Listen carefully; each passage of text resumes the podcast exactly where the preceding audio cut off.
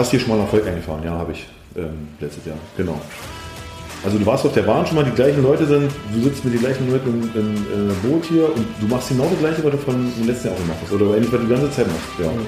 Siehst du, das Einzige, was hier der Unterschied ist, dass hier überall fünf Ringe rumhängen. Und dass das die Olympischen Spiele sind. Aber der Rest ist scheißegal. Das ist genau das Gleiche.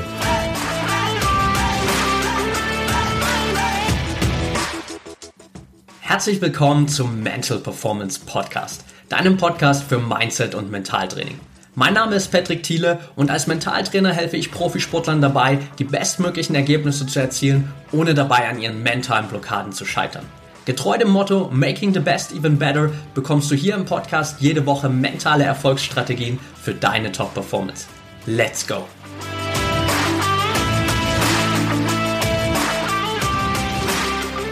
Welcome back hier im Mental Performance Podcast. Heute mit Kevin Kuske. Schön, dass ich hier bei dir sein darf in deinem Wohnzimmer, Kevin. Schön, dass du hier bist. Freut mich echt gefreut für den Termin heute. Ja, wir haben gerade schon ein bisschen gequatscht. Es ist tatsächlich so für mich, wenn ich rückblickend mal schaue, seit zwei Jahren so ungefähr das erste In-Person-Interview mal wieder hier. Und äh, ja, ich sage extra bewusst in deinem Wohnzimmer. Wir sind nicht bei dir zu Hause für die Zuhörer hier, ähm, aber mehr oder weniger, denn wir sind hier in Potsdam im Olympiastützpunkt und du hast gerade schon beim Reingehen gesagt, du hast eigentlich schon dein ganzes Leben hier verbracht. Da schauen wir aber gleich noch mal ein bisschen mehr drauf. Ich würde gerne starten so mit den drei Standardfragen, die ich jedem Interviewgast stelle. Mhm. Ich nenne es 3x30, das heißt, äh, du hast jeweils 30 Sekunden Zeit zu antworten auf die drei Fragen dann. Bist du ready? Ich bin ready. Okay, Frage Nummer eins. Was sind gerade drei Dinge, für die du besonders dankbar bist? Mm, Familie, ähm, mein Job und für angenehme Athleten. Okay, das ging schnell. Frage Nummer zwei. Was auf der einen Seite hat dich so sehr an deinem Sport begeistert und was begeistert dich so sehr an dem, was du jetzt danach machst? Also an meinem Sport hat mich begeistert ähm, ja, die Geschwindigkeit natürlich und dass ich meine optimalen körperlichen Voraussetzungen in diesen Sport quasi geben konnte. Also mein Körper ist perfekt ähm, für diesen Sport. Und ähm, ja, Teil 2 ist natürlich, dass ich jetzt die Sachen, die ich ähm, für mich immer wollte, also Olympische Spiele, ähm, der Beste der Welt zu sein, das jetzt quasi auf meine Athleten projiziere. Also ich quasi das gleiche Leben für die will, quasi, die ich, das ich geführt habe. Und dann natürlich mein, mein beste, meine beste Performance mit denen teilen kann. Und das sind die zwei ja, Parts, glaube ich, die mich jetzt an damals und heute immer noch schwer begeistern. Okay, perfekt. Letzte Frage von den dreien. Was treibt dich persönlich als Mensch an? Wofür stehst du hier morgen auf? Also ich äh, bezeichne mich immer als ein, ein olympisches Kind. Also als Kind, meine Eltern wollten und mein Opa wollte schon zu den Olympischen Spielen, die haben es leider nicht geschafft. Ähm, ich war der Erste aus der Familie, der das erreicht hat.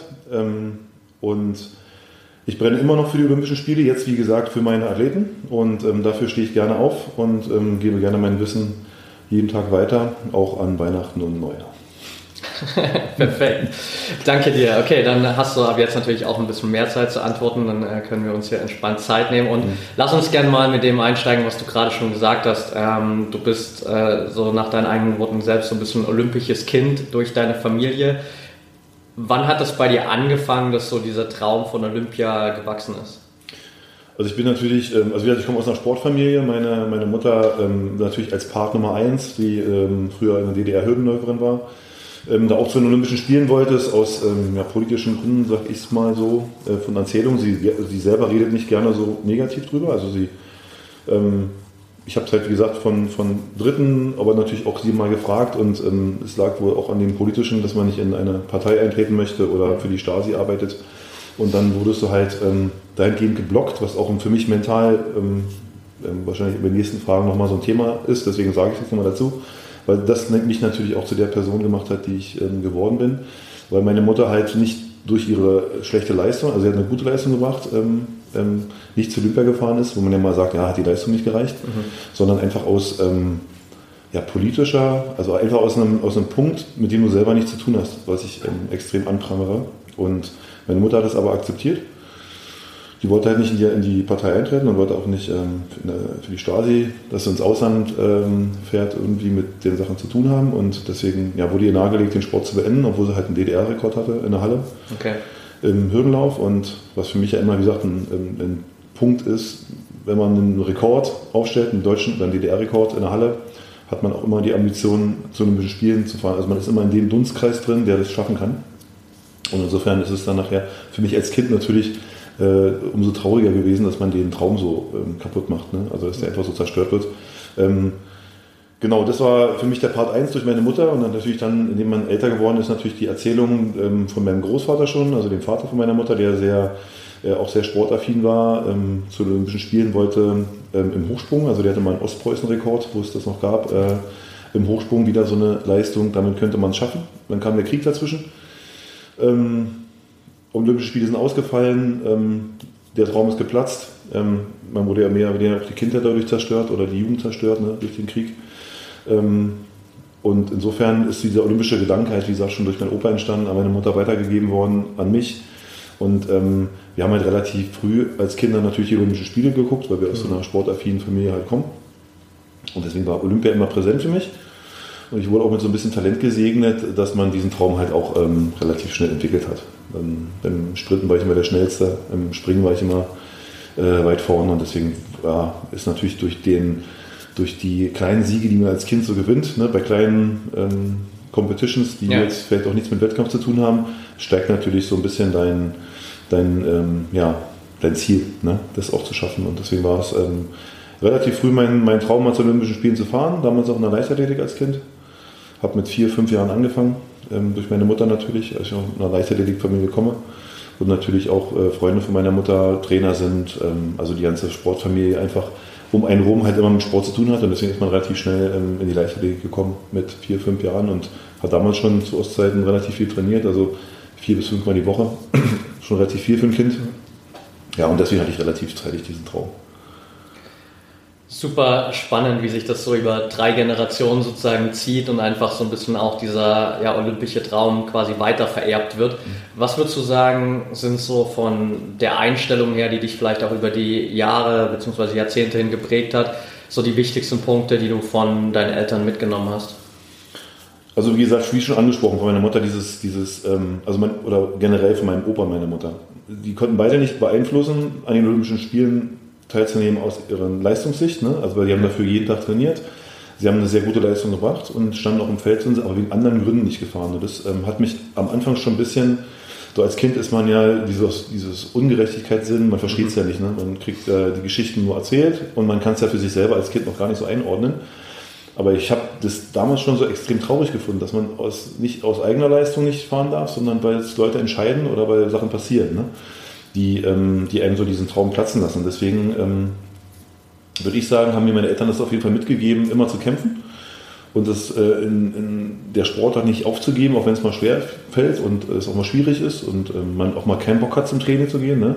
Ähm, dass es immer ja, wichtig ist, eben halt die Trainingseinheiten zu absolvieren und sich da auch Mühe zu geben. Das ist so das, was ich von meinen Eltern mitbekommen habe oder von meiner, meiner Mutter und dem, auch den persönlichen Erzählungen von meinem Opa ähm, dafür einfach alles zu tun. Und deswegen, ähm, ich bin auch immer gerne zum Training gegangen und habe mich nicht gequält. Also ich habe jetzt also zwei, drei Athleten, wo man ja auch manchmal so ein bisschen, äh, wo Prioritäten sich verändern. Ne? Also ja. so und dann ähm, ist es heute noch bei mir so ein bisschen, wo ich eigentlich überlege, dass ich so nicht war. Ne? Und äh, ich für mich immer gesagt habe, du willst oben ankommen, dann musst du es halt, ähm, dann musst du es halt auch so durchziehen ne? und musst es halt den Schmerz lieben lernen, ähm, die wenige Zeit lieben lernen und das einfach für sich ähm, ja, schätzen, warum es ist. Ne? Und das ist einfach ein, ein, Punkt, der mir von relativ früh mitgegeben wurde, ähm, für sein Ziel alles zu tun. Ja, ich glaube, da merkt man dann halt auch ganz gut, ob so dieses Ziel, was du ja ein Stück weit klar irgendwie von deinen Eltern übernommen hast, aber auch am Ende wirklich zu einem Ziel von dir selbst wird, weil man hört ja immer wieder diese Geschichten so, die Eltern waren vielleicht nicht so erfolgreich, haben dann irgendwie sozusagen ihre unerfüllten Ziele direkt auf ihre Kinder projiziert und äh, pushen die dann so lange, bis sie es vielleicht zu Olympia oder Weltmeisterschaften oder sowas schaffen, aber eher für die Kinder sozusagen in einem sehr anstrengenden Level, weil sie eigentlich darauf gar keinen Bock haben. Aber ich glaube, das, was du gerade gesagt hast, ist ein super Beispiel dafür, dass es eben dann auch wichtig ist, so dass du trotzdem für dein Ziel brennst. Und ich glaube, wenn du nicht unbedingt dieses Ziel Olympia gehabt hättest, hättest du es wahrscheinlich auch nicht so ambitioniert verfolgt, oder? Denke ich auch. Also das ist was vollkommen Richtiges gesagt, auch gerade was du gerade, was mir jetzt gerade nochmal einfällt, wo ich auch vielleicht nochmal einen Satz zu sagen würde mit diesem Druck von den Eltern. Ne? Meine Mutter hat mir nie Druck gemacht. Die hat manchmal vielleicht spielerisch versucht, mit ein paar Tricks mich dazu zu führen. Ähm, ich hatte mich mal so einen kleinen Ausflug in, die Basketballgeschichte. Ne? Ähm, da war die, das erste Dream Team ähm, was 98 damals äh, gespielt hat mit Michael Jordan, Scottie Pippen, den ganzen Superstars aus der NBA. Wollte ich mal so ein bisschen abdriften von der Leichtathletik weg und meine Mutter hat das geschickt, ähm, weil die natürlich schon einen Überblick hatte. Ne? Die wusste, dass ich in, im Basketball jetzt keine große Nummer werde und ähm, mein Talent einfach jetzt versch verschwenden würde und hat mir aber, was du gerade gesagt hast, nicht diesen Druck gemacht. Mich interessiert nicht, du gehst zum Training, ähm, du bist Leichtathlet, du fährst zu den Spielen. Also diesen Druck hat sie mir nicht gemacht, sondern sie hat versucht, das, ähm, mit ein paar Tricks ähm, bei mir zu versuchen, dann doch bei der äh, Sportart zu bleiben, wo ich eigentlich mehr Chancen habe auf Erfolg. Und ähm, das war dann mit der letzten deutschen Meisterschaft, da hat sie dann ähm, als, als Schüler gesagt, okay, du machst die deutsche Meisterschaft jetzt noch mit, die letzte, das war so ein Blockmehrkampf bei, bei den Kindern, so ein Vorstufe vom Zehnkampf. Und ähm, wenn du da gut abschneidest oder auf jeden Fall alles gibst, dann melde ich dich dann nach die Woche gleich in Berlin beim Basketball an. So, okay. so war quasi der Einstieg in die ganze Geschichte. Ich habe dann ähm, mit einem neuen Rekord damals ähm, diese Schülermeisterschaft gewonnen, war also der Beste aus ganz Deutschland. Und dann war für mich das Feuer wieder entfacht in der Leichtathletik und dann ist für mich Basketball natürlich als Hobby geblieben, aber jetzt nicht ähm, auf Wettkampfebene, sondern bin dann doch bei der Leichtathletik geblieben. Ähm, das hat sie geschickt gemacht. Ähm, ist auch Lehrerin, also die hat das wahrscheinlich auch ein bisschen pädagogisch äh, da auch gut verkauft bei mir, aber sie hat mir nie den Druck gemacht, ähm, du musst jetzt ähm, zu Olympischen Spielen oder du musst jetzt den Erfolg haben. Ähm, es war eher so, dass meine Mutter mich so ein bisschen wegkriegen wollte von, von dieser Straße, ne? weil kurz nach der Wende so ein bisschen Chaos, die Sportvereine sind alle ein bisschen zusammengebrochen, ähm, keiner wusste mehr Förderung, Trainer wurden entlassen, alles eine Geschichten, dass ähm, sie ein bisschen Angst hatte, dass sie einfach so ein bisschen abdriftet. Ne? Ja. Sie, durch Lehre, durch die, also die war Lehrerin und nebenbei so ein bisschen Streetworkerin, also sie hatte so ein paar Problemfälle auch in der, in der Schule so ein paar Jugendliche, die dann nachher auch ein Gefängnis mal Besuch hatten oder mal, also öfter mal ähm, ja, die Polizei zu Hause hatten. Und meine Mutter war da so ein bisschen als Streetworkerin, so hat man das ja nach der Wende so ein bisschen genannt, ne? die Sozialpädagogen, die sich so ein bisschen um Problemkinder kümmern nebenbei, ja. neben der Schule. Und deswegen hatte sie wahrscheinlich da auch wieder so außerhalb nochmal einen Blick ähm, auf die andere Gesellschaft, auf ein bisschen diese kriminelle Geschichte, die man da eben halt in der Schule hatte. Und äh, da hatte sie natürlich immer Angst, dass ihre Jungs auch in so eine Richtung abdriften, wenn sie nicht eine Beschäftigung haben und nur auf der Straße rumlungern, in Anführungsstrichen, ähm, sich nur rumtreiben und auf dumme Ideen kommen. Ne? Und da war natürlich auch noch ein Ziel, was man ja auch dann als Erwachsener oder als Jugendlicher dann wieder versteht. Als Kind hat man es natürlich blöd ja. gefunden, dass man sich mit seinen Kumpels nicht treffen äh, konnte und nicht die Einschätzung hatte, die sind vielleicht der falsche Kontakt. Ähm, genau, also sie hat das aber immer sehr gut verkauft bei mir und immer mich eigentlich auf die richtige die richtige Bahn gebracht ähm, und deswegen lief es auch sportlich von Anfang an und hatte immer diesen Fokus, wie gesagt. Auch selbst dieser kurze Ausflug in die Basketballgeschichte war ja trotzdem im Fokus, irgendwann mal in der NBA zu spielen, was natürlich als Jugendlicher ein Traum oder als, ja. als Kind ein Traum ist. Ähm, da haben die anderen natürlich einen besseren Überblick über die Qualität, die man natürlich im Basketball hatte. Ne? Aber es war ja trotzdem ein Fokus auf den, auf den Sport und auf ähm, eine schöne, also eine schöne Betätigung. Ne? Aber meine Mutter hat das halt relativ zeitig erkannt, dass da in der Leichtathletik besser aufgehoben war. Was natürlich nachträglich, kommen wir bestimmt nachher noch äh, zu, in, in puncto Bob natürlich optimal war. Ne? Definitiv. Vom ja. Basketball der Switch zum Bob wäre nicht gekommen und äh, dementsprechend auch nicht der Erfolg. Also ich bin danach natürlich äh, meiner Mutter, aber das weiß die auch, äh, zu ewigem Dank verbunden, dass sie eben halt mich in die richtige Richtung gelenkt hat. Ja. Du hast gerade gesagt, du hast eigentlich dann schon so relativ früh auch äh, mit 4, 5 irgendwie auch schon sehr viel trainiert. Hast du rückblickend mal das Gefühl gehabt, so ein bisschen in Anführungsstrichen, das, was man ja auch immer so sagt über Sportler, die schon so früh angefangen haben, deine Kindheit verpasst zu haben? Also 0,0. Das ist, ähm, finde ich aus der Sicht immer so ein bisschen, ich habe auch viele ehemalige Sportler, die bei uns auch, also bei mir sind immer relativ viele Sportler gekommen und gegangen, also mhm. ähm, in unseren Trainingsgruppen von der Leichtathletik über den Bob auch, ne? Die dann halt nachträglich immer meckern. Meckern tut dann nachträglich immer nur die, die mit sich selber irgendwie unzufrieden sind. Ne? Also die das auch nicht richtig einschätzen. Also ich habe auch schwierige ähm, Wettkämpfe gehabt, um das jetzt mal vielleicht zu vergleichen. Und habe auch über dieses, diese Saison zum Beispiel auch nicht negativ geredet, weil die, die passiert die Saison, die musst du verkraften und die macht die stärker danach. Aber die ist für mich keine Saison, wo ich sage, ja, die hätte ich jetzt mal streichen können. Ne? Ich hab, bin immer motivierter nach so einer schlechten Saison oder nach schlechten Rennen wiedergekommen und ähm, habe dann mir das, dieses Positive mitgenommen. Ne? Da waren Leute schneller als du, da haben Leute besseres Material gehabt beim Bob. Ähm, wir kämpfen jetzt einfach nochmal 25% mehr, damit wir jetzt bei den, äh, an den Leuten auch vorbeihuschen. Und ähm, das hatte ich ähm, bei diesen Geschichten mit dieser Kindheit immer, es war für mich das Beste, was mir passieren konnte. Also, dass man viel Sport gemacht hat. Ne? Wie gesagt, die Kinder, die man so aus dem Freundeskreis oder Bekanntenkreis kennt, die keinen Sport gemacht haben, ja, die wurden auch nicht so viele Türen geöffnet. Und ich bin, bin eigentlich froh, dass man sich um uns gekümmert hat, dass man auch damals nicht so viel, also Eltern nicht so viel bezahlen mussten dafür. Das ist halt zu Ostzeiten auch noch so, ja, von der finanziellen Geschichte halt, ähm, sich da um die, die Kinder gekümmert wurde. Und ja, es hat mir auch, also jetzt vom Körper einfach auch nicht geschadet. Ne? Ich habe ja keine schweren Gewichte da äh, stemmen müssen oder sonst was. Also mir ähm, auch rein aus diesem Gesundheitsaspekt ähm, hast du ein Kind ja auch nicht geschadet, weil es mehr Sport gemacht hat. Ne? Ja. Und ähm, insofern bin ich ganz, ganz, ganz weit weg von solchen Themen, auch wenn das jetzt in der Gesellschaft öfter mal so erzählt wird. Ähm, Kinder haben ihre Kindheit verloren dadurch. Ähm, wie gesagt, das gibt es ja oft auch in den ganzen ähm, Doping-Diskussionen, ähm, wo natürlich schwere Fälle sind. Also da wurden Kinder halt gedopt, vielleicht auch im Schwimmbereich vielleicht ein bisschen mehr, wo du äh, nichts von wusstest, wo natürlich dir ein bisschen was kaputt gemacht, also dir wohl was kaputt gemacht als, äh, als Kind. Aber dann springen da halt immer relativ viele auch auf so eine Diskussion mit auf, die eigentlich das beste Leben hatten als Kind, aber nur um ja. zu diskutieren oder nur um was zu sagen, kommt immer dieses, äh, ja, meine Kindheit kaputt gemacht. Und das kann ich ähm, absolut verneinen, das ist bei mir überhaupt nicht der Fall gewesen. Ich bin nachträglich froh, dass ich so viel Sport machen durfte und ähm, dass auch die Sportvereine, wie jetzt zum Beispiel mein jetziger Verein ist immer noch der Verein, mit dem ich als Kind groß geworden bin, der SC Potsdam. Der hieß damals auch ein bisschen anders, aber ist der gleiche Verein. Und dass die halt sich auch immer um die Kinder gekümmert haben und die auch begleitet haben und dafür jetzt keine immensen Summen wollten oder ja. bezahlen mussten, sondern die haben sich schon um uns gekümmert, muss ich schon echt, echt sagen und bin echt froh, dass es sowas gibt und würde ja in jede Diskussion mit einsteigen, der mir kommt, äh, durch Sport wird die Kindheit versaut. Das ist Quatsch. Ja. Ja, ich kann es ganz gut nachvollziehen. Ich meine, ich habe das bei weitem nicht auf dem Level verfolgt wie du, aber ich habe auch mit fünf Jahren angefangen, äh, Skilanglauf zu machen, äh, Laufwettkämpfe zu machen, Fußball zu spielen, dann relativ ambitioniert Fußball mhm. äh, verfolgt und auch einen Großteil meiner Kindheit mit Sport verbracht. So, und ich finde rückblickend einfach, es prägt einen unglaublich so für das weitere Leben und ich bin mir tausendprozentig sicher, wenn meine Eltern mich nicht ein Stück weit, sage ich mal, daran geführt hätten, weil ich das auch durch meinen Dad eigentlich vor allem so mhm. mitbekommen habe würden wir heute definitiv nicht hier sitzen, weil ich das nicht verfolgt hätte und auch nicht die Ambition gehabt hätte, irgendwie mich selbstständig zu machen und generell auch im Sport irgendwie als Mentaltrainer äh, Fuß zu fassen. Also ich denke, das prägt einen halt schon auch unglaublich fürs weitere Leben, wo man dann halt, wie du gerade auch gesagt hast, unglaublich dankbar sein kann dafür. Genau. Also es macht ja, wie du gerade schon gesagt hast, einen auch stärker. Ne? Also als Kind, du entwickelst dich, du bist mit vielen, äh, du hast eine, eine ähm, sehr kommunikative ähm, Bereich mit vielen Athleten, die du einfach hast. Ne? Du bist nicht so in deinem kleinen ähm, Kämmerchen oder deinen kleinen Freundeskreis, der da in deinem Wohngebiet vielleicht wohnt, mit dem du dann spielen darfst, ne?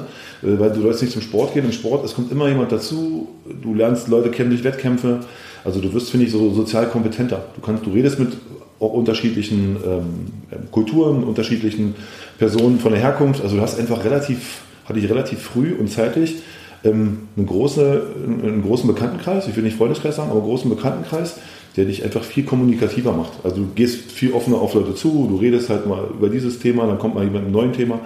Ich finde, dass du dieses breit gefächerte für Kinder natürlich auch ähm, ein Stück weit ja positiv nutzen kannst, weil du einfach ja, im späteren Leben halt auch viel kommunik äh, kommunikativer bist und nicht durch deinen kleinen Kreis ähm, in deinem Wohngebiet und vielleicht ähm, ja, bloß keinen Sport machen, bleib mal hier schön in der Straße und äh, spiel mal hier oben auf dem Bolzplatz ein bisschen. Ne? Also ich finde, es ähm, hat viele Vorteile einfach, der Sport als, als Kind.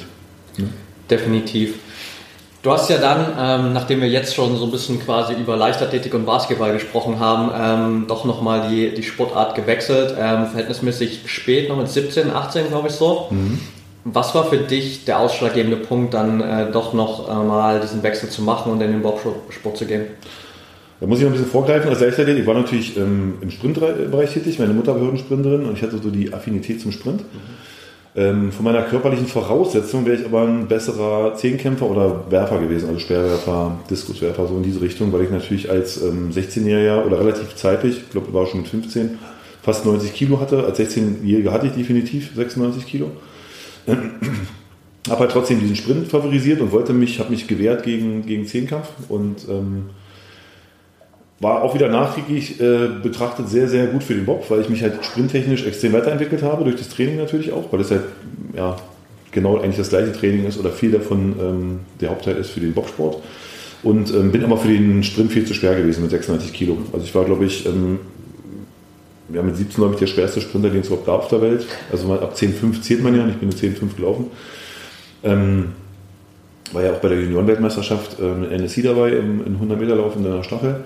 Und es hat, war aber schon abzusehen, dass es einfach für den Männerbereich nicht reicht, weil ich einfach viel zu schwer bin. Man will es als Kind natürlich nicht wahrhaben, weil du hast ja einen gewissen Erfolg und Ja. ähm, ja, hast auch diesen weiteren Traum, mal zu Olympia zu fahren, aber der wurde mir dann quasi 1998 genommen nach der JWM, da war ich noch bester Jugendsprinter. Ähm, habe eine Bronzemedaille mitgebracht mit der Staffel, mit der 4x100 Meter Staffel, mit einer sensationellen Zeit. Und dann bist du aber nach diesem Jugend-A-Bereich damals ähm, in den Männerbereich Ja. gekommen. Jetzt gibt es ja die U14, U15, U20, U18, da gibt es ja so viele Ja. U-Sachen wie beim Fußball. Ähm, die gab es ja damals zu unserer Zeit nicht, da gab es das erste Mal die U23. Aber du bist ja trotzdem zu den Männer, in den Männerbereich gekommen und da bist du ähm, ja, damals äh, 98, 99 natürlich in ein Feld gekommen mit den Blumenbrüdern Kosenkov, also so Sprinter, hochkarätische Sp- Hochkaräter, ähm, die ja, bei, bei weitem schneller natürlich gelaufen sind im Männerbereich als ähm, ich im Jugendbereich. Also hat man es ja erstmal diesen, bei diesem Wechsel schwerer gehabt. Also heute, wie gesagt, ist es relativ einfach, weil du dich von der Nationalmannschaft in deinem Jahrgang immer ähm, nach vorne tasten Ja. kannst, bis du im Männerbereich bist. Das gab es damals nicht. Ja, insofern ähm, musste ich mich bei den Männern durchsetzen, habe mich dann aber das Jahr danach verletzt durch diese straffe ähm, ja, Qualifikationsstruktur, also deutsche Meisterschaften mitmachen unbedingt, äh, Landesmeisterschaften, die waren dann einen Tag versetzt. Ähm, ich war einfach viel zu fertig von dem, von dem Vortag. Wir haben noch äh, bis in die Nacht im Auto gesessen auf dem Rückweg, am nächsten Tag um 6 Uhr wieder aufgestanden zum, zu Landesmeisterschaften, die als Pflicht galten für, die, für den Höhepunkt, ähm, für die Qualifikation, habe mir dann den Beuger ähm, gezerrt, also angerissen und bin dann vier Wochen später schon aus, der, aus dem Kader rausgeflogen in der Leichtathletik und das war für mich der Grund, äh, mal sauer zu sein. Okay, ja. Also wirklich so sauer, weil man halt im Vorjahr noch der beste Nachwuchssprinter ist, ja, eine Medaille mit nach Hause bringt und dann ja so an Anführungsstrichen fallen gelassen wirst. Ähm, nachträglich auch wieder betrachtet, bei dem Feld, was damals war, ist man einfach nach unten gegangen und hat die erstmal rausge rausgenommen aus, dem, aus der Kaderstruktur, weil die halt oben so eine Dichte, ja, eine große Dichte hatten in dem 100-Meter-Bereich. War bestimmt auch keine böse Absicht, aber für mich damals halt ein Grund, äh, dem, der Sportart den Rücken zu kehren. Und ähm, wurde vor, das Jahr davor schon mal angesprochen vom Gerd Leopold aus äh, Sachsen, der hat Altenberg groß gemacht damals, ähm, die Bopper, ne, ganz bekannter Trainer auch bei uns im Bundestrainerstab.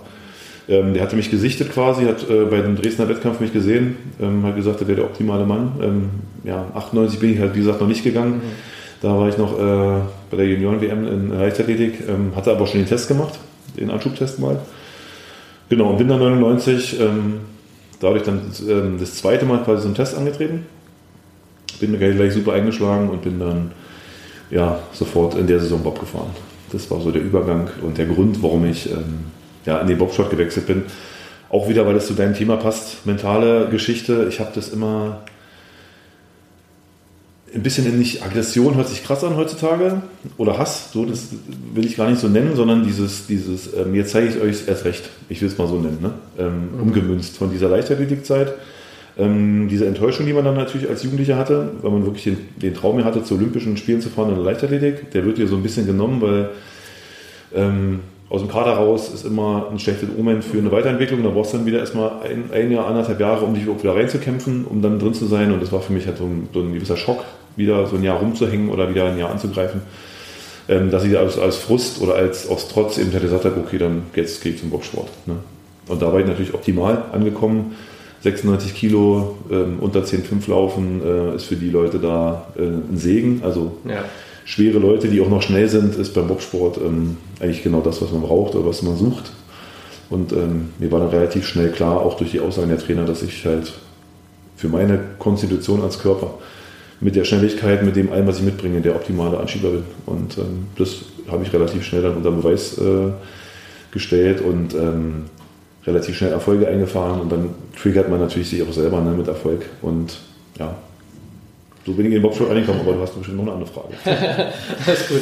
Ja, auch äh, ist super spannend, weil du ja, wie du es gerade schon gesagt hast, ja dann äh, am Ende deiner Leichtathletik-Karriere sozusagen auch an dem Punkt angekommen warst, wo du äh, ähnlich wie das sozusagen, es war jetzt nicht aus politischen Gründen wie bei deinem Opa oder bei deiner Mom sozusagen, aber trotzdem wurde dir quasi so dieser olympische Traum wieder weggenommen in der Sportart, wo man ja erstmal denkt, okay, scheiße, jetzt schaffe ich es hier vielleicht auch nicht so, jetzt äh, äh, wird es auch nichts mit dem olympischen Traum und rückblickend du aber eigentlich ja sagen kannst, so, das ist das Beste, was dir jemals hätte passieren können eigentlich. Ja. Gleich geht's weiter mit der heutigen Folge. Ich will dir nur ganz kurz die Info für die ProMind Academy mitgeben. Die ProMind Academy ist dein mentales Trainingscenter im Sport, mit dem du trainieren kannst wie die besten Athleten der Welt. Egal ob Profisportler, Leistungssportler oder ambitionierter Hobbysportler, innerhalb der ProMind Academy bist du bestens aufgehoben und bekommst regelmäßig neue Trainingsimpulse, hast Zugriff auf ein komplettes mentales Fitnessstudio mit mentalen Trainingsübungen, bekommst jede Woche die Möglichkeit, in Live-Trainings mit mir, aber auch mit anderen Trainern und Trainerinnen an deinen persönlichen Herausforderungen zu arbeiten. Kannst immer wieder an exklusiven Workshops mit Experten und Expertinnen aus dem Thema mentale Leistungsfähigkeit teilnehmen. Und du hast die Möglichkeit, dich auch immer wieder mit anderen Sportlern und Sportlerinnen auszutauschen, sodass du auch von anderen Sportarten lernen kannst. Das Beste zum Schluss, du hast all diese Trainingsinhalte immer in deiner Hosentasche als App verfügbar, sodass du sie auch dann einsetzen kannst, wenn es wirklich darauf ankommt. Direkt vor deiner Trainingseinheit, direkt vor dem Wettkampf und so kannst du immer bestmöglich vorbereitet in deine sportlichen Herausforderungen gehen. Also check auf jeden Fall jetzt die Show Notes aus oder geh einfach auf www.promind.academy da findest du nochmal alle Infos und hast die Möglichkeit, die ProMind Academy 14 Tage komplett kostenfrei zu testen. Anschließend investierst du 39 Euro pro Monat, um innerhalb der ProMind Academy zu trainieren und dich sportlich einfach maximal weiterzuentwickeln, so dass du in Zukunft auf all deine Herausforderungen bestmöglich vorbereitet bist, deine Ziele erreichen kannst und dein sportliches Potenzial wirklich komplett ausschöpfen kannst. Also check jetzt die Shownotes aus oder geh auf www.promind.academy und dann freue ich mich auf unser gemeinsames Training innerhalb der ProMind Academy. Und jetzt geht's weiter mit der heutigen Folge. Auf jeden Fall. Also wie gesagt, man, man realisiert das ja nicht. Ne? Alle, natürlich sagen wir alle Menschen über 96 Kilo. Und ähm, als Sprinter oder als Coach-Sprinter kommst du immer durch diese durch die Überdistanzläufe. Also als 100-Meter-Sprinter musst du 200er, 300er, 400er machen. Auch wenn du kein 400-Meter-Spezialist bist. Aber du musst für deine Entwicklung, für deine Weiterentwicklung musst du halt diese 400 Meter Läufe machen. Ja. Und ähm, mit 96 Kilo durch so eine Kurve durchrennen. Ne? Also die sieht ja groß aus so als Zuschauer, wenn man mal so an so einer Bahn steht. Ne? Aber die, die Kräfte, die da wirken, wenn du wirklich mit 96 Kilo ähm, in unter 11 Sekunden durch diese Kurve fegst, ne? um auf deine Zeit zu kommen. Das ist eine absolute Belastung für Bänder und für das Gelenk, was man, was man einfach als, ja, wenn man eine Leistung entwickeln will, ähm, was einfach kontraproduktiv ist. Ne? Gibt ja so Leute wie Usain Bolt, der auch äh, so an die 90 Kilo hat oder auch, ich glaube, 91 Kilo hatte, aber der ist halt relativ groß und hat relativ äh, lange Beine. Also der war nicht so kräftig, ja. ähm, kompakt wie ich, sondern der war halt ähm, lang grazil auf die Länge verteilt und so hatte der nicht so eine große Belastung auf diesen Fußgelenken. Bei mir war das alles ein bisschen schwieriger durch diese Kurvenläufe. Also du hast dann schon mal Fuß-, Knieprobleme gehabt als, als, als Nachwuchsmann, wo du natürlich dann nicht diese Leistung entwickeln kannst, die du einfach brauchst für Olympische Spiele. Ne? Als Jugendlicher interessiert dich das nicht. Also da denkst du, äh, du wirst den jetzt eines, die, den Trainern eines Besseren belehren und du machst das schon irgendwie.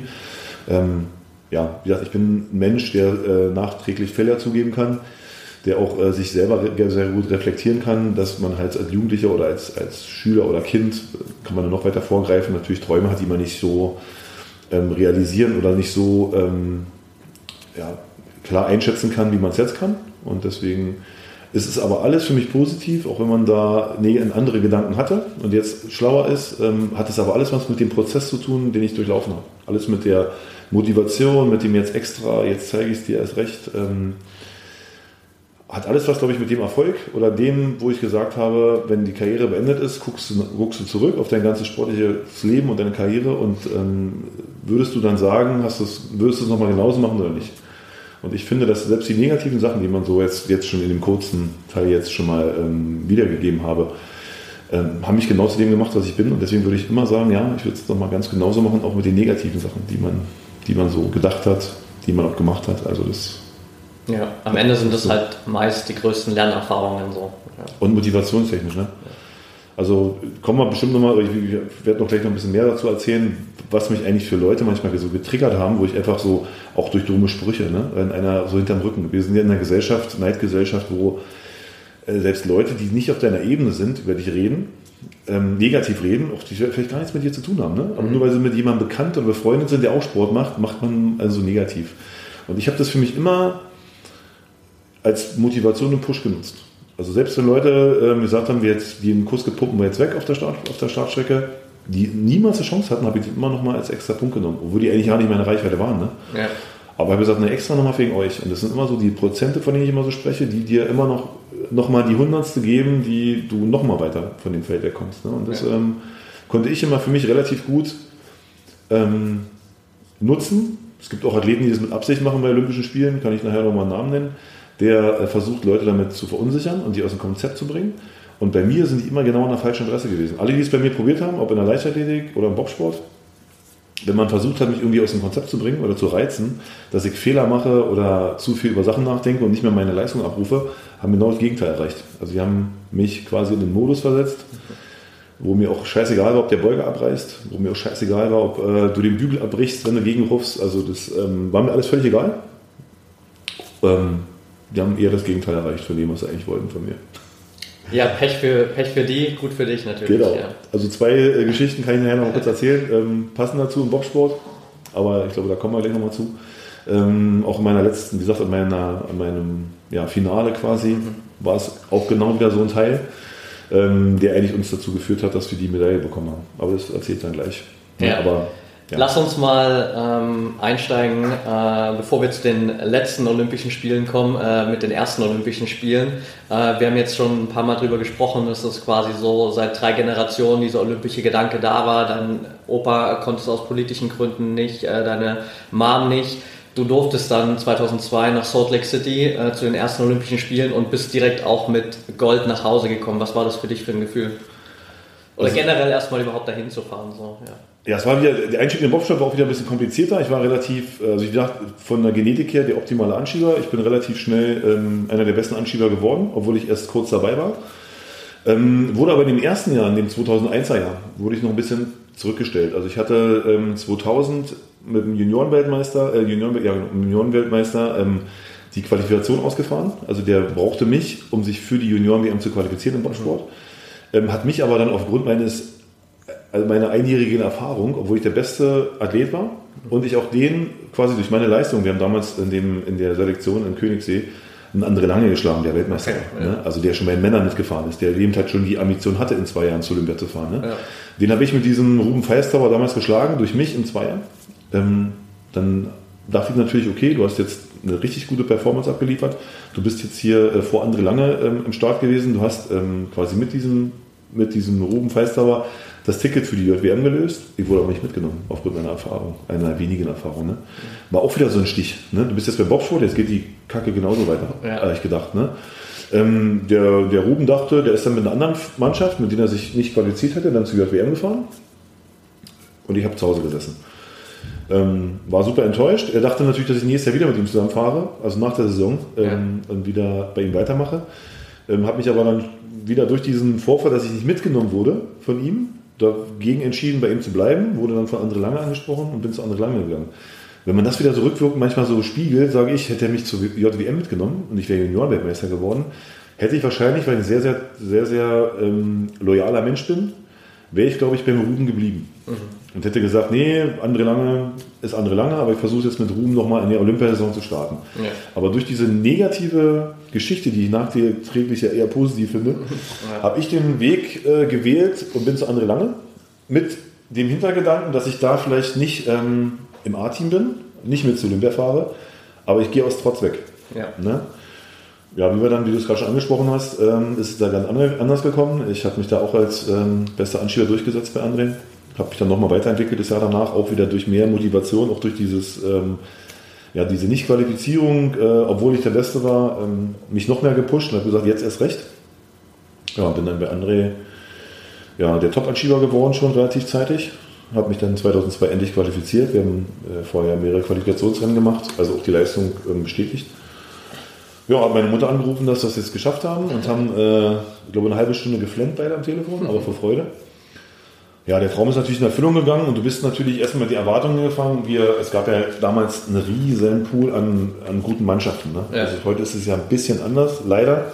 Der Bobshot ist ja ein bisschen qualitativ zurückgegangen. Mhm. Ähm, nicht bei uns in Deutschland, leider im Ausland. Also die Konkurrenz gibt es leider nicht mehr so. Ähm, was damals bei uns ähm, anders war. Also da konnten 15 Mann eine Medaille gewinnen. Und von den 15 Mann musstest du dich erstmal nach vorne kämpfen. Ja. Und genau, ich bin eigentlich mit den Erwartungen hingefahren. Erstmal dabei sein ist alles und wir genießen das erstmal und du hast jetzt geschafft und ähm, die beste Performance abliefern. Ich war sehr, sehr aufgeregt, konnte wenig schlafen, auch vor den Olympischen Spielen und ähm, dann gab es halt ähm, den Trainer, den ich am meisten schätze, das ist der Matthias Trübner, das ist der Trainer von André Lange aus Thüringen ähm, und den André, die mich beide zur Seite genommen haben, weil sie gemerkt haben, dass ich halt extrem aufgeregt bin und ähm, natürlich auch schon durch ihre Erfahrungen wussten, unter Aufregung macht man wahrscheinlich auch Fehler und ja. ähm, bei Olympischen Spielen sollte man einfach keine Fehler machen. Und haben ähm, mit mir ein sehr, sehr weises, kurzes Gespräch geführt, das ich äh, nachträglich immer also wo ich auch für dankbar bin äh, und die beiden Personen für mich auch die sind, die äh, mich in den Boxsport so weit gebracht haben und ich Mathe immer noch als meinen Mentor sehe, also den Trainer ja. von Ande Lange. Jetzt zu mir gesagt hat, Kuski, warst du schon mal auf dieser Bahn? Ja, war ich schon mal, letztes Jahr. Haben wir schon mal einen Weltcup gemacht, genau. Welche Leute? Waren andere Leute dabei? Nee. Genau die gleichen Leute, die jetzt bei Olympischen Spielen auch waren. Welchen Platz hast du gemacht? Da war ich leider nicht bei Andre Lange, muss ich jetzt dazu erzählen. Ähm, da bin ich noch im Weltcup ähm, bei Matthias Benisch auch, habe ich ausgeholfen, der mhm. auch aus Altenberg kommt. Wir haben damals Platz 3 gemacht, André hat gewonnen. Nee, André nicht gewonnen, Christoph Lang hat gewonnen. Auf jeden Fall hast du hier schon mal Erfolg eingefahren, ja, habe ich ähm, letztes Jahr, genau. Also du warst auf der Bahn schon mal, die gleichen Leute sind, du sitzt mit den gleichen Leuten im, im äh, Boot hier und du machst genau das gleiche, was du von dem letzten Jahr auch gemacht hast. Oder eigentlich, was du die ganze Zeit machst. Ja. Mhm. Siehst du, Kuski, das Einzige, was hier der Unterschied ist, dass hier überall fünf Ringe rumhängen mhm. und dass das die Olympischen Spiele sind. Aber der Rest ist scheißegal. Das ist mhm. genau das Gleiche. Und die, ab diesem Satz hat sich bei mir im Kopf psychisch was verändert, komischerweise. Also ich habe wirklich jeden Wettkampf dann so genommen, es ist genau das gleiche Spiel, es sind genau die gleichen Gegner, der kann mal besser sein heute, aber eigentlich hast du den schon geschlagen mhm. und du musst es bloß nochmal probieren. Aber es ist jetzt nicht so, dass du antrittst und hast keine Chance. Also du hast die Chance. Ne? Und ähm, das hat mich von der Psyche her, diese, dieses Gespräch mit André und Matte hat mich so auch für meine weitere Karriere oder auch jetzt für danach ähm, so mental stark gemacht, dass mich danach nichts mehr so richtig aus der Bahn geworfen hat, selbst schwere Verletzungen nicht. Ne? Also dazu kam natürlich noch der positive Fall, dass wir Olympiasieger geworden sind, was niemand auf dem Schirm hatte. Ähm, für mich natürlich sehr, sehr überraschend. Aber natürlich eines der schönsten Erlebnisse, die man haben kann. Und äh, für mich war danach aber irgendwie das Feuer so an und die Motivation, ähm, dass ich danach diese gleichen, also kann schon ein bisschen von Sucht sprechen. Ich okay. habe ich öfter mal gesagt, sagt man heutzutage vielleicht auch nicht so. Aber ich war schon ein, äh, komischerweise erfolgssüchtig. Also ich wollte so und so die nächsten Olympischen Spiele gewinnen. Ich wollte so und so die nächste Saison wieder der beste Anschieber werden. Und ich habe dafür wirklich äh, ab dem Tag alles gegeben. Also ich war, wie gesagt, glaube, zwei Stunden zu Hause und bin den nächsten Tag wieder in Kraft umgegangen, obwohl gerade die Olympischen Spiele gewonnen habe. Ähm, das gibt es heute nicht mehr. Also heute gibt es im seltensten Fall, jedenfalls in meiner Sportart, dass Leute nach Hause kommen und gleich wieder weiter trainieren. Ich gebe dir jetzt so ein bisschen an meine Athleten weiter. Mhm. Aber ich ähm, finde, dass heutzutage so mit der Jugend manchmal wichtiger ist, was kriegst du jetzt für ein Auto vom BMW, wo wirst du gefördert, was kriege ich für eine Sporthilfe, wo ist der Club der Besten, wo die äh, erfolgreichen Sportler von Olympia und WM hinfahren dürfen, ähm, weil der sogar die Auszeichnung ist. Ne? Ähm, wo geht es denn dahin, der Club der Besten und ähm, mehr so dieses Verkaufen bei Social Media und so eine Geschichten. Mhm. Das ist für die jugendlichen Athleten heutzutage, äh, kann ich oft sehen, also nicht, bestimmt nicht alle, aber der Großteil äh, wichtiger als ähm, ich möchte nächstes Jahr wieder der Beste der Welt werden. Das ähm, sage ich, unterscheidet mich von dem, was heute manchmal so passiert im Sport. Weil bei mir war das egal. Ja, ist ein super Punkt, glaube ich, weil ich musste gerade, als du das gesagt hast, auch an eine Story denken, die ich von äh, Tom Brady aus dem Football gehört oder gesehen habe, gerade auch letztes Jahr, als er dann nochmal mit den, äh, oder beziehungsweise dieses Jahr im Februar, als er mit den äh, Buccaneers da den Titel gewonnen hat und auch ja sich auf der Party da komplett gehen lassen hat und äh, sich irgendwie da auch komplett abgeschossen hat. Da gab es ja auch die ganzen Videos davon, aber halt zwei Tage später ist der wieder im Gym und trainiert für die nächste Saison und sagt, okay, jetzt geht's wieder von vorne los. Mein Ziel ist es, hier noch eine Saison ranzuhängen und äh, dementsprechend äh, fange ich jetzt wieder an. Und das ist, glaube ich, halt genau das, Mindset, was eben dann so die Top 1% von äh, den restlichen 99% unterscheidet. Genau, also ihr habt, wie gesagt, in meiner 20-jährigen Bob-Karriere, ich zähle mal diesen Test 98 mit, weil da ist der Startschuss passiert ähm, mit meinem ersten Test, bin dann zwar nochmal kurz zurückgegangen, aber an sich kann man schon sagen, seit 98, das heißt bis 2018 sind 20 Jahre, die ich bei Bobshot war. Und ich habe viele kommen und gehen sehen, auch viele Jungsche, die als Riesentalente ähm, gekommen sind und das sind die mhm. neuen, äh, Namen will ich jetzt nicht nennen, ne? ist der neue das und der neue das, ähm, die aber genau das als Fokus hatten. Ne? Die haben durch Glück und durch äh, weil man, weil man, was ich heutzutage teilweise als Fehler sehe, wenn man ein Riesentalent hat, das zu sehr so in den Himmel zu heben, schon relativ früh. Und so ein bisschen von den Problemen wegzunehmen, dass auch ja da bleibt. Beim Bobsport ähm, ist das ja so, natürlich ist es mit Schmerzen verbunden. Natürlich ist es für viele nicht schön, Bob zu fahren. Ich fand es immer schön, aber viele sagen mal, scheiß Bobfahren. Also wenn das scheiß Bobfahren nicht wäre, ja, ähm, Erfolg kriegst du halt nur, wenn du das machst. Ja. Ne? Und man darf sich nicht immer durch schöne Sachen aussuchen. Und an sich ähm, habe ich da schon viele kommen und gehen sehen, die Talente waren, die viel geschont wurden, die ähm, für die es viel wichtiger war, nach der WM wirklich zu fragen, wo, äh, was ich jetzt für ein Auto? Da habe ich äh, eine, Schla- eine Pulsader gekriegt. Ich sage, das ist mir scheißegal. Ich war jetzt ähm, 20 Jahre Bobsportler. Ich habe, ähm, wie gesagt, die Erfolge kennen ja viele. Viermal Gold, zweimal Silber bei Olympia. Äh, Siebenfacher Weltmeister und ich habe eigentlich immer die Berechtigung gehabt, zu, n- zu diesem Club der Besten zu fahren. Ne? Jedes Jahr. Und ich bin nicht einmal gefahren. Ich bin nicht einmal gefahren, weil es eigentlich genau kurz vor unserem großen Test ist. Und es gibt viele bei uns, die nach einem Jahr lieber ähm, oder zwei Jahren lieber in den Club der Besten gefahren sind und haben quasi den Sport etwas zurückgestellt, weil man sich ja nochmal erholen kann. Ne? Ähm, für mich kam das immer nie in Frage. Für mich ist, dass ich mit am, an meinem Testtag die beste Performance abliefern und ich kann einfach nicht eine Woche vorher Halligalli machen im Club der Besten. Ne? Und ähm, alle, die auch immer erzählen, sie trainieren da, der trainiert keiner. Da sind die, die Angebote sind ja so gemacht extra von dem von der Sporthilfe, vom Club der Besten, dass du halt die äh, Finanziers ja auch oder die, die Förderer dieser, dieses Events, Club der Besten, da ist ja Mercedes, sind ja alle mit drin, natürlich Ja. auch repräsentierst. Das heißt, du siehst, wenn du dir das anguckst, dass jedenfalls bei den einheitlichen Events, die da sind, dann werden Fotos gemacht, Videos, ne, das wird ja alles schön medial verkauft. Da musst du als Olympiasieger teilnehmen. Da kannst du nicht beim Kartrennen oder beim äh, Wasserrutschen, du kannst dich die ganze Woche nicht rausnehmen. Ja. musst da schon sagen, ja, da musst du schon mal auf dem Foto zu sehen sein und da. Ne? Und ähm, ich hatte diesen Fokus nie. Also mir war das egal, weil ich wollte mal eine gute Performance abliefern. Wollte halt, wie gesagt, immer wieder Weltmeister, Olympiasieger werden. Und mir war das wirklich scheißegal, wo dieses Event ist, weil mein Event ist halt der Höhepunkt ähm, bei unserer Karriere. Und das hat sich so ein bisschen, finde ich, bei den manchen Jugendlichen war ein bisschen verändert bei uns. Die machen lieber eher so Halligalli. Ist auch ein bisschen da wahrscheinlich auch begründet, weil vieles jetzt auch ein bisschen leichter fällt durch die Gegner. Manche kriegen halt so ein bisschen einen Bonus, äh, weil eben nicht so die Konkurrenz da ist. Ne? Also es ist ähm, für mich auch schwierig zu sehen, weil man wirklich so einen steinigen Weg hatte. Aber wie gesagt, nachträglich ist ja unser Thema oder dein Thema, hat es mich trotzdem mental so äh, stark gemacht, auch diese Gegner ähm, und dieses wirklich da 100% drauf fokussieren, dass ich jetzt immer noch davon zehre in meiner zweiten Karriere und auch privat.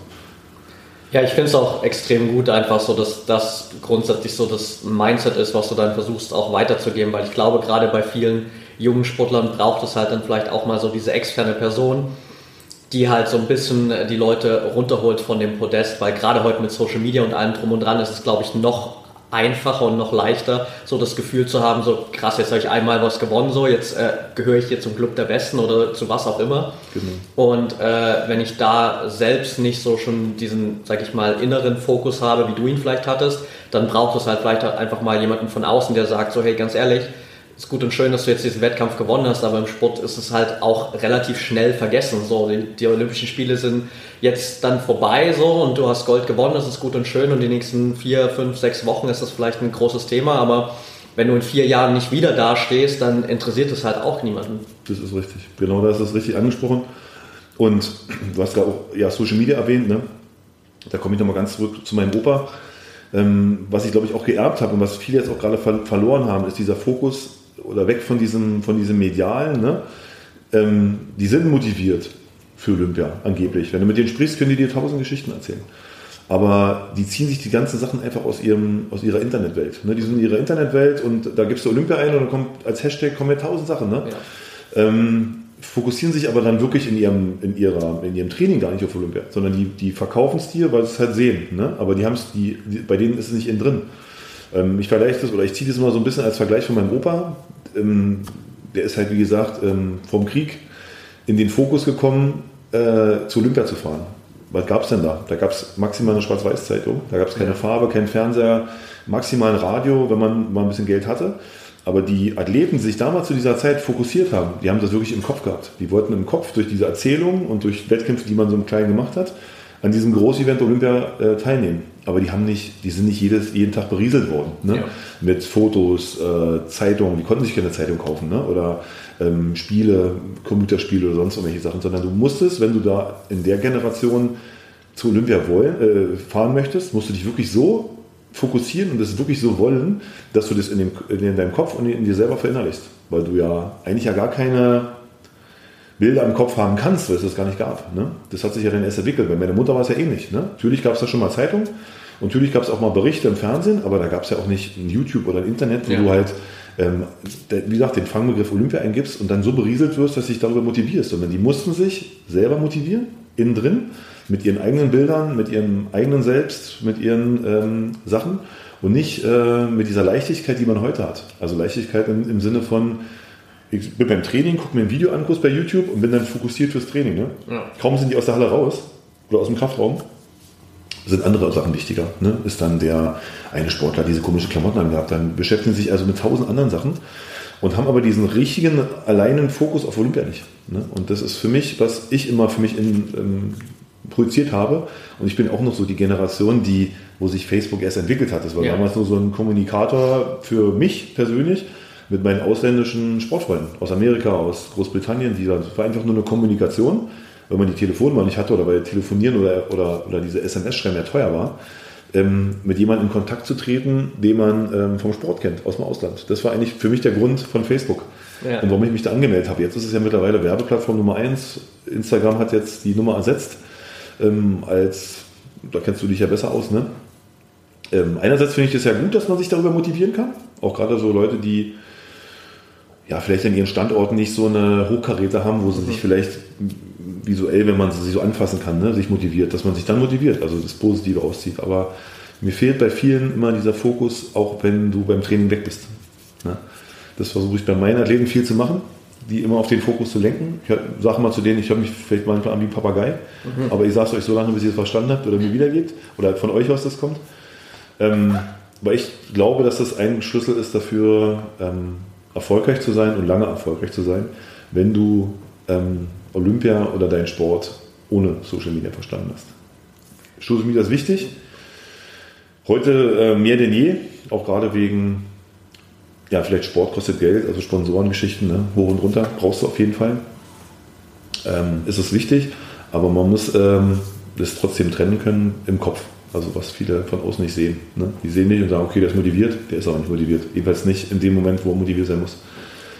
Definitiv. Und ich meine am Ende auch die Leute, die es jetzt, sage ich mal, wirklich ernst meinen und die halt wirklich zur Olympia wollen, dann muss man halt, glaube ich, auch ganz klar sagen, so du kannst halt auch nicht äh, für die zwei Stunden Athlet sein, wo du hier in der Halle bist, so und wenn du rausgehst, ähm, keine Ahnung, machst du einen auf Lifestyle-Influencer oder was auch immer so, sondern am Ende ist das halt dein Lifestyle so und dann geht es halt darum, wirklich komplett das zu verinnerlichen und das ist auch ein Punkt, wo ich ganz oft auch so mit vielen Sportlern von mir drüber spreche, so dass es natürlich können wir im Mentaltraining da auch extrem viele Sachen machen, mhm. wo es nur darum geht, dich fünf Minuten vor dem Training nochmal zu fokussieren und den Fokus zu finden fürs Training. Das ist okay, wenn du mal einen Tag hattest, wo vielleicht irgendwie viel passiert ist.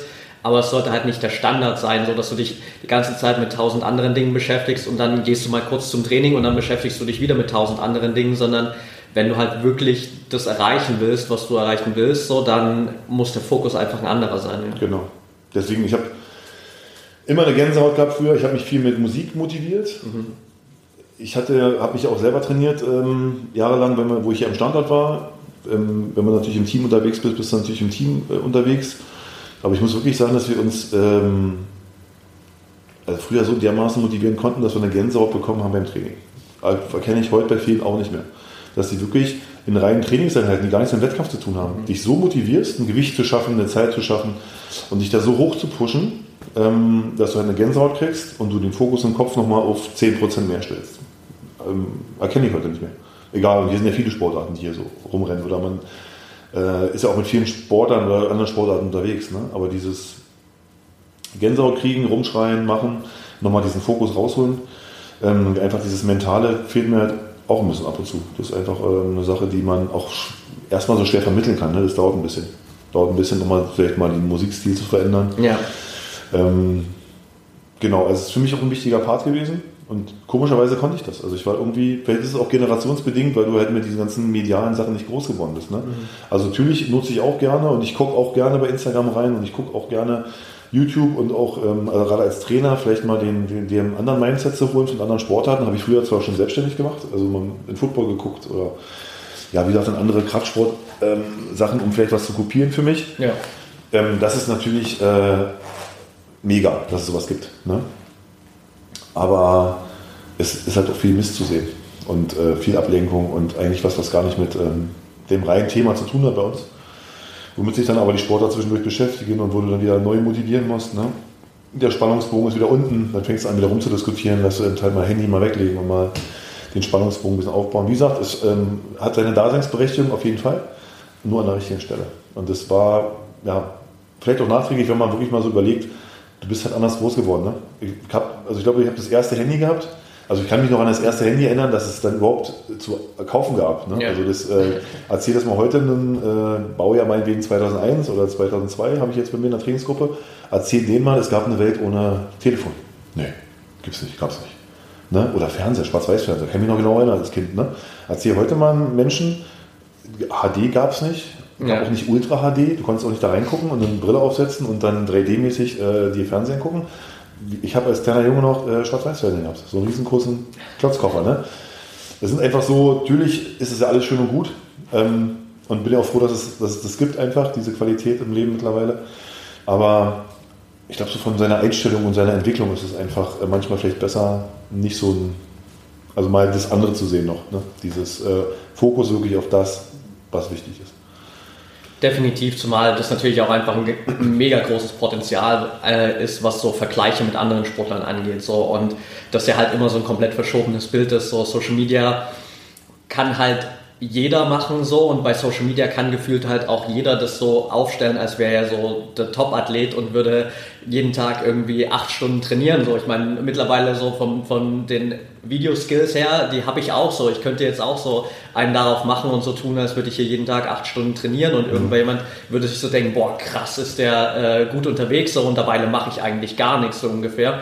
Beziehungsweise zeigt natürlich auch nicht die Sachen, die schlecht laufen und das gibt halt so ein komplett verschobenes Bild, wo ich so die perfekte Welt von jemand anderen mit meiner vielleicht bei weitem nicht so perfekten Welt vergleiche und mir dann denke, scheiße, bei mir läuft es einfach nicht ja. so.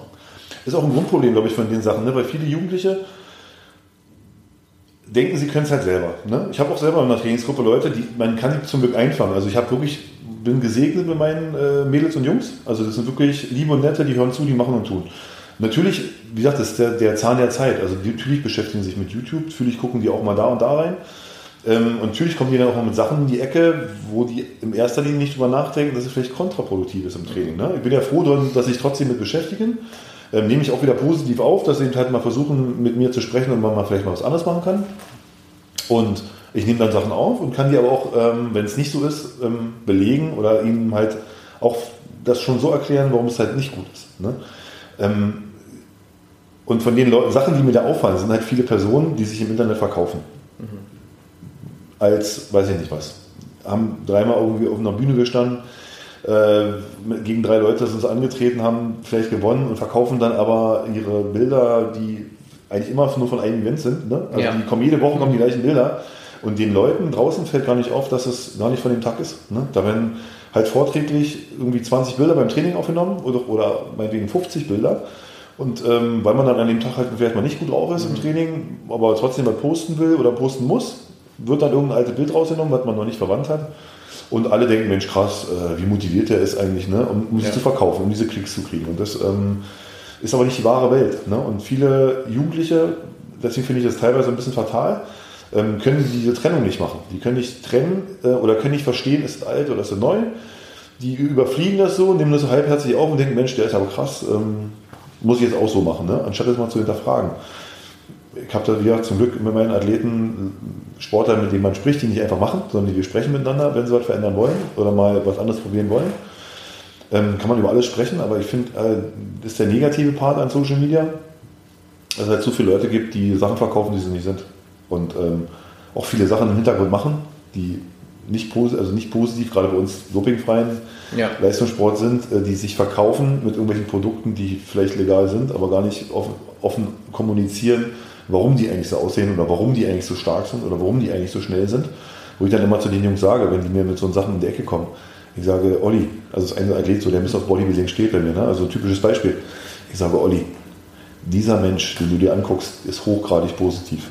Also das siehst du und das hörst du auch durch die Blume. Wenn du halt ähm, ja, Erfahrung hast, Lebenserfahrung hast, dann hörst du das auch raus. So. Du verstehst es nicht. Und das ist eigentlich die Sinn, weil mir das zeigt, dass es halt negativ ankommen kann bei vielen Leuten.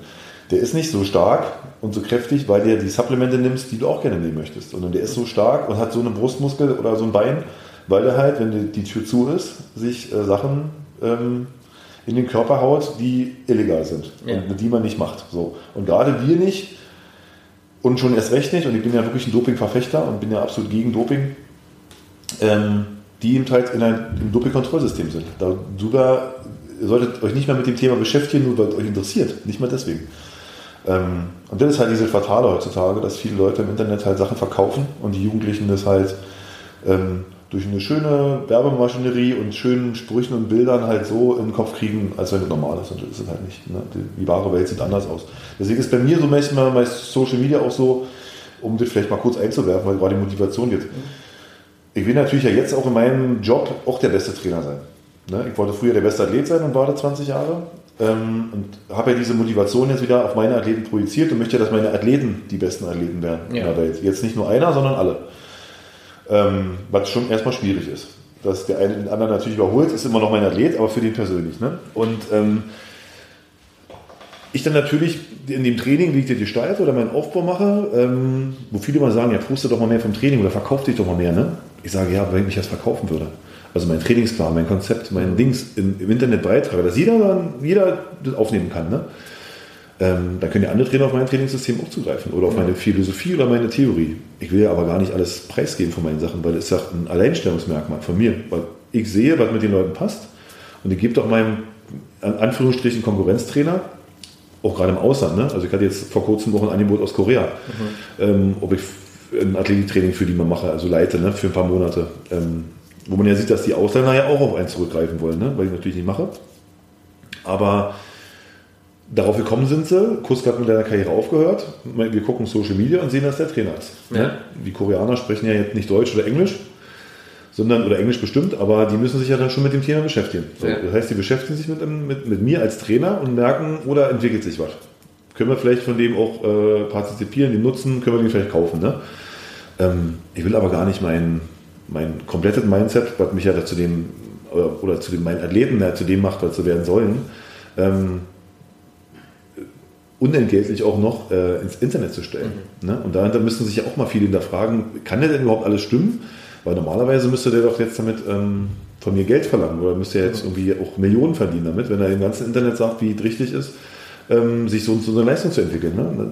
Ich finde halt, wie gesagt, deswegen fatal und deswegen bin ich zum Beispiel so ein Trainer, ich zeige schon mal, was wir gerade so für eine Übung machen, weil ich, ich teile nicht unbedingt meine Philosophie oder meinen Aufbau oder meine, mein System dahinter.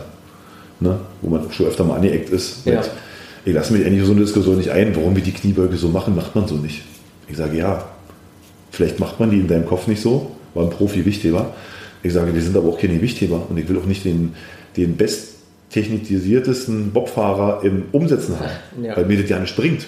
Weil mit dem besten Bobfahrer oder dem Bobfahrer, der am besten die Umsetztechnik hat, ich doch keine Goldmedaille gewinnen, mhm. sondern der muss doch der Beste im Anschub sein. Und deswegen lass doch mal mein Trainingssystem und meine Philosophie mich so umsetzen, wie ich das für richtig halte. Und nicht äh, nur, weil du die Technik im Gewichtheben, weil die falsch ist für, für die Gewichtheber. Ne? Wir machen ja keine Gewichtheben. Ne? Das sind so ein typischen Beispiel, die ich manchmal so rausziehe für mich, wo man auch merkt, man ist so ein bisschen im Fokus. Man, also die gucken auch ein bisschen, was machst du im Training oder was bist du für ein Trainer oder wie trainierst du um das für sich rauszuziehen. Aber ich würde als Trainer niemals mein, mein komplettes System einstellen. Das mache ich gar nicht. Ne? Weil einfach ist ja mein System und ich will ja mit erfolgreich werden mit meinen Athleten. Und nicht, dass andere Athleten besser werden als meine Athleten oder genauso so gut sind. Ne? Und deswegen ist dieses Thema auch Motivation im Kopf, äh, was ja auch dein Thema ist, ne? Sportler nochmal zu motivieren oder Athleten. Und dieses äh, mit dem Internet, das finde ich immer ein bisschen schwierig. Immer sehr, sehr, sehr tricky für einen, für einen Trainer, den, wo der Athlet halt nur mit so Sachen um die Ecke kommt. Ne? Ja, absolut. Aber das ist auch wieder seine Erfahrung. Um das jetzt eigentlich mal auf den Punkt zu bringen. Erfahrungswerte aus der Vergangenheit, wo das ganze Spielchen noch gar nicht gab. Ne? Ja. Die Social Media Werbung, ne? früher hießen die noch Models, heute sind es alles Influencer. Ne? Jeder denkt, er kann jedes alles verkaufen. Also ich finde die Daseinsberechtigung gut. Ich bin auch mit einigen Influencern befreundet, also die auch in der oberen ja. Liga mitspielen, also auch Sachen verkaufen und auch dafür viel Geld kriegen, aber ich kenne auch aus dieser Branche, gerade im Sportbereich, Leute, die Mist verkaufen, auch andere Sachen konsumieren, das nicht offen, offen äußern ähm, und die Community oder die Leute, die bei den Klienten sind, das aber nicht sehen. Und das ist der negative, diese negative Schattenseite. Ne? Und gerade so, im, also ja, Fitness ist ja nur das, was mich interessiert, weil ich ja Trainer bin. Ähm, und ich habe da manchmal ein Problem, nicht ein Problem, aber manchmal ein bisschen den Nerv, Leuten meinen Sport dann zu erklären, weil die halt zu viel Internet rumhängen, ne? mit den Sachen, also mit den negativen Sachen.